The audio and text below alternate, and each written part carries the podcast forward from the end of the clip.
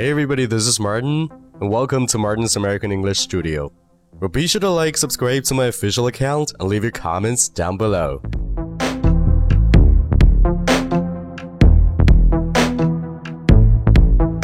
诶，如果别人跟你说 “come again”，那你可一定要先冷静的分析一下，他可能并不是在跟你说“大爷再来玩呀”，那你一定要去注意一下这个 “come again” 的语调。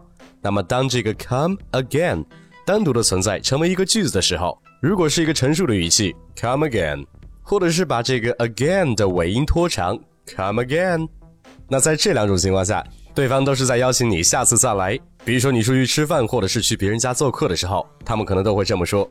哎，可是当这个 come again 是一个疑问句的语调的时候，come again，come again，那如果这两个词单独存在成为一个句子的话，那它的意思就大不相同了。它不表示让你再来，而是让你说的话再来重复一遍。那其实也就等于我们以前说的这个 I beg your pardon，或者是 Could you say that again 等等一些要求对方再重复一遍他刚刚说的话的英文表达。哎，但是你看这个 come again。是不是比以上这几种说起来更加的简单，更加的方便呢？而且在口语中，它也是很受欢迎的一种用法。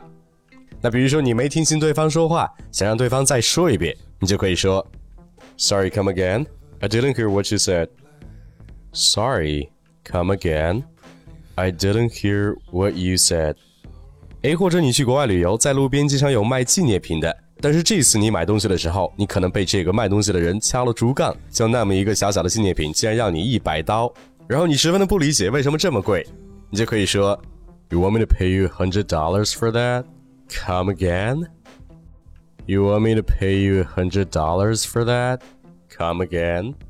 那我觉得你这么一说的话，对方觉得，哎，你可能不是外来人，可能把这个东西十美金就卖给你了。哎，那或者是你在打电话的时候，也肯定会用到这个。Come again？那比如说你这儿信号不好，听不清对方讲话，你就可以说，Um, sorry, come again. The connection is bad here. Sorry, come again. The connection is bad here. 那所以你看，当你没听懂或者是听不清对方讲话的时候，如果用上 come again，是不是又简单又地道呢？所以你赶紧用起来。那更多地道、有趣、有营养的美语学习内容，都在我的微信公众号“马丁柳美语工作室”。